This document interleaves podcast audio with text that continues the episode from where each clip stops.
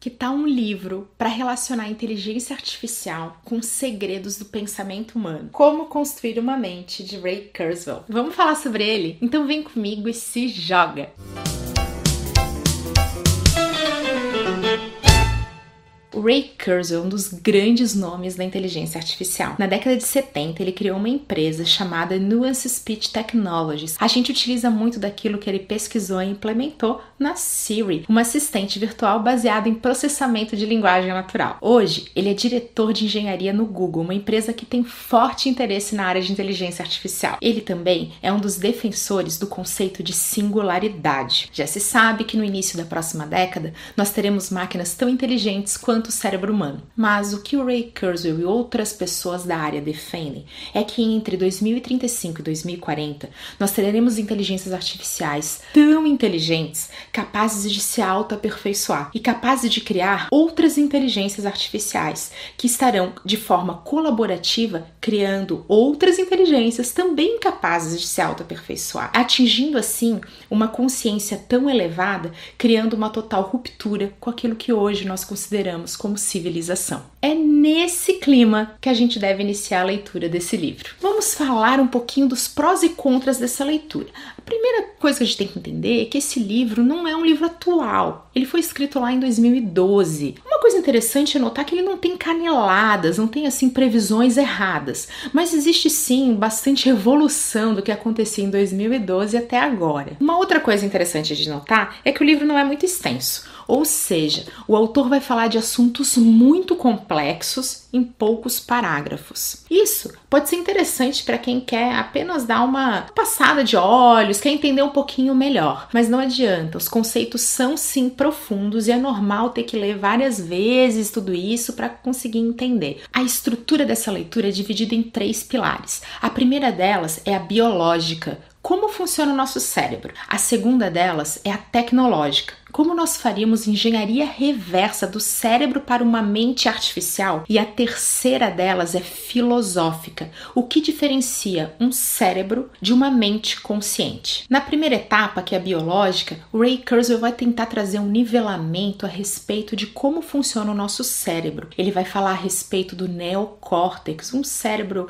evolutivamente mais recente, que é responsável pela etapa do raciocínio e também pela nossa tecnologia primordial, que é a linguagem. É isso que muitos estudiosos da área defendem. Se você quer entender o nosso cérebro, entenda como funciona a linguagem e também, por consequência, a nossa segunda tecnologia, que é a escrita. O aprofundamento dessa leitura vai acontecer baseado em dois conceitos importantíssimos dentro da área de inteligência artificial, que é o reconhecimento de padrões e a hierarquia. Ele vai trazer uma série de explicações sobre neurotransmissores, sobre áreas do cérebro, sobre o próprio neocórtex e também sobre áreas mais primitivas do cérebro, como aquelas que controlam o prazer e o medo. Depois de esmiuçar como que acontece do ponto de vista biológico, reconhecimento de padrões de forma hierárquica, a gente começa a entrar na parte tecnológica do livro. Essa etapa vai ser dividida nas três principais vertentes da inteligência artificial: o aprendizado de máquina, o processamento de linguagem natural e a robótica,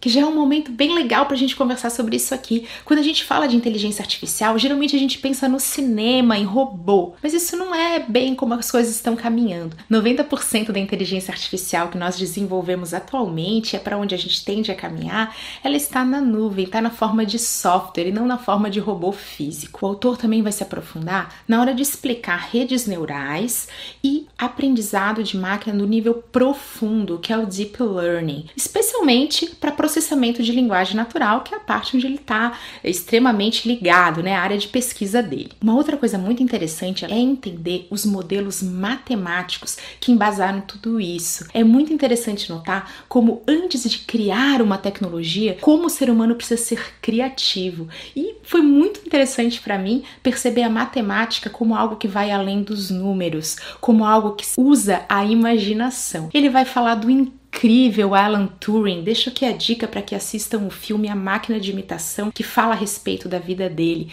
Também vai falar dos modelos ocultos de Markov e também um pouquinho do von Neumann, outro nome muito importante dentro dessa área. Gostei especialmente desse trecho do livro e deixo uma dica. Se você, assim como eu, é muito curioso, utiliza o apêndice e a parte de notas para ficar buscando referências para pesquisar mais sobre cada tema. E aí, quando você já tiver assim super animado, você já vai entender como o cérebro funciona, você já sabe como as máquinas aprendem. Agora é chegado um momento onde o autor começa já a fazer uma ponte, né? E ele começa a discutir como que um cérebro artificial poderia ser criado e como que ele poderia aprender. Ele vai discutir modelos de aprendizagem, muito interessante mesmo, porque ele está entrando no momento muito importante desse livro, que é o momento filosófico. Ele vai discutir como que nós pensamos de forma linear um passo depois do outro e como que a tecnologia se comporta de forma exponencial. Ele vai usar um monte de exemplos para tentar provar o ponto de vista dele. Ele vai se defender de críticas que ele já recebeu, utilizando argumentos e muitos dados. Parte dessa persona do autor, ele tem sim essa figura bastante polêmica, isso faz parte, você tem que estar tá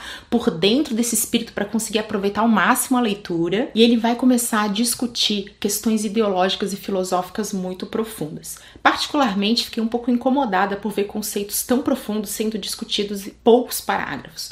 Ele vai tentar trazer uma série de teorias filosóficas, ele vai citar Schopenhauer, Nick Bostrom, para tentar entender o que, que é consciência. Quando nós estamos sedados, numa cirurgia, por exemplo, anestesiados, nós não estamos conscientes. Se a gente não se lembra, aquilo não é consciência. E o livre-arbítrio? Somos realmente livres para escolher? A partir do momento que nós tivermos máquinas tão inteligentes a ponto de nos convencerem a respeito de sua capacidade de sentir emoção. Como será a extensão dos direitos civis a essas máquinas?